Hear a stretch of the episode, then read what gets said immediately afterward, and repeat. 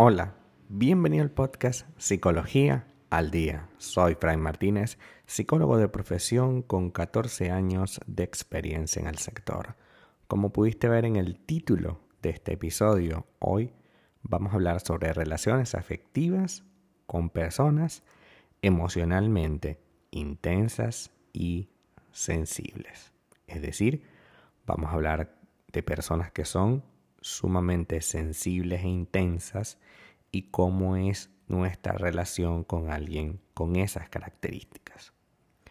Las relaciones afectivas en las personas emocionalmente intensas y sensibles están sumamente llenas de desafíos.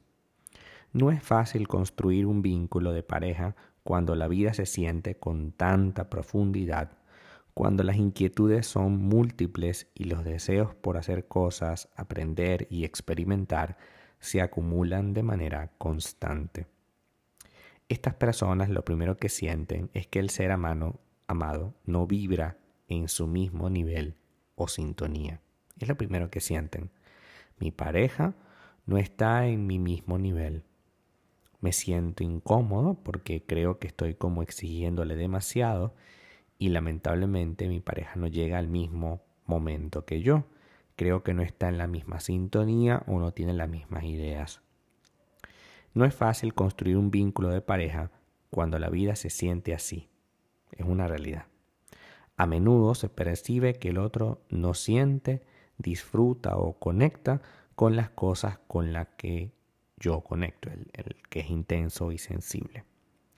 Esa pequeña desarmonía puede ser aceptada al principio, pero poco a poco puede convertirse en una brecha por donde se escapa la complicidad.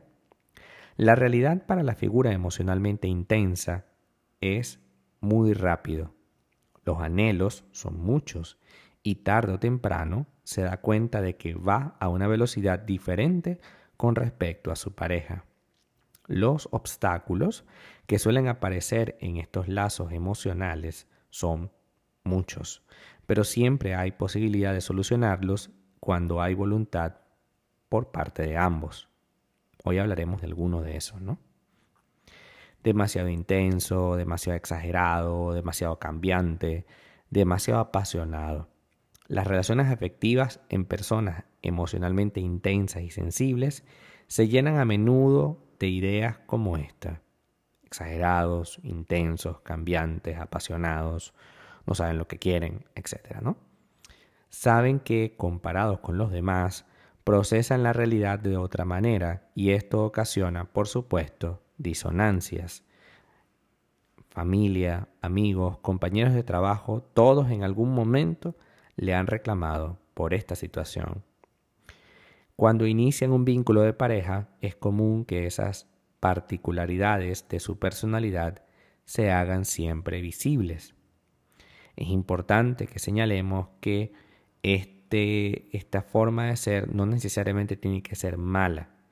Tiene que ver más bien con una necesidad de, de esta persona de vivir todo de manera intensa. ¿no? Disponemos todos en la vida eh, de, un, de un tipo de personalidad específica.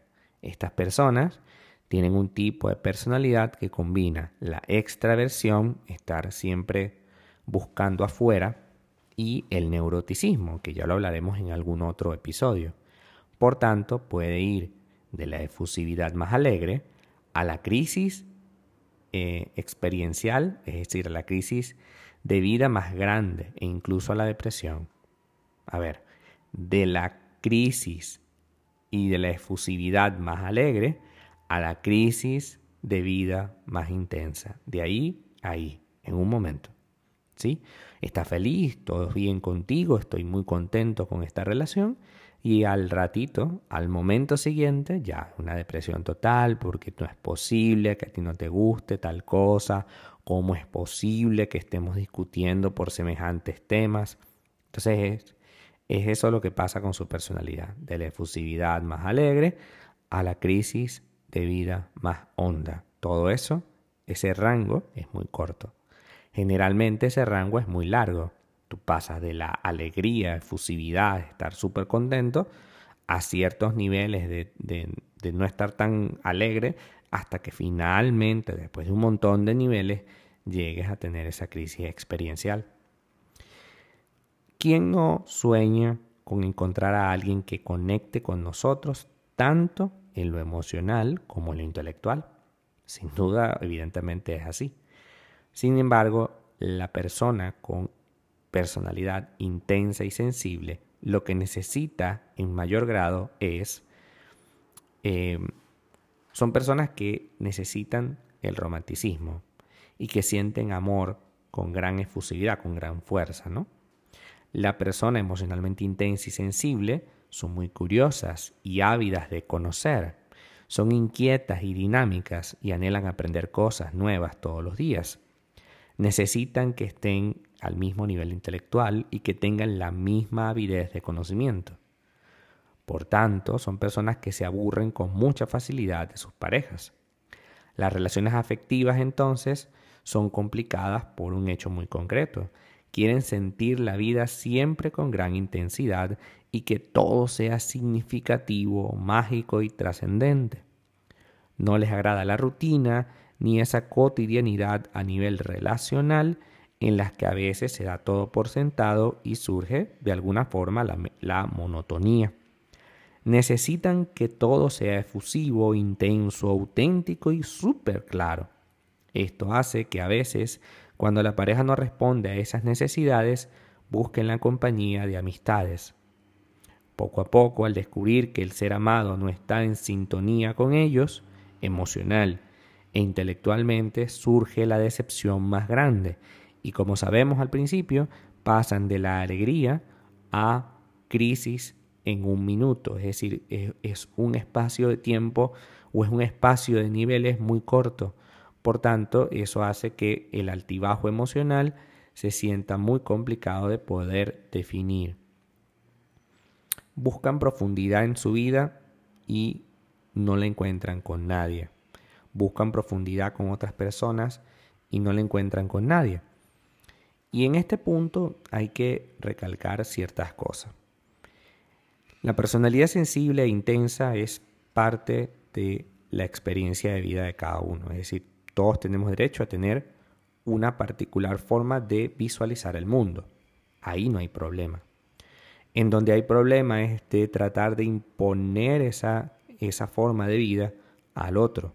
Yo puedo mostrártela. Mira, yo soy así. Yo tengo este tipo de personalidad, de este tipo de actitud ante la vida. Y evidentemente no estoy imponiéndote que me entiendas, ¿vale? Y, que hagas exactamente lo mismo que yo, sino que vamos a tratar de lidiar con esto los dos. Lidiar con esto los dos. ¿Por qué? Porque para la persona que se aburre con facilidad de sus parejas, por supuesto que representa un conflicto. ¿O es que acaso no queremos estar con alguien? Evidentemente todos queremos estar en algún punto de nuestra vida con alguien especial.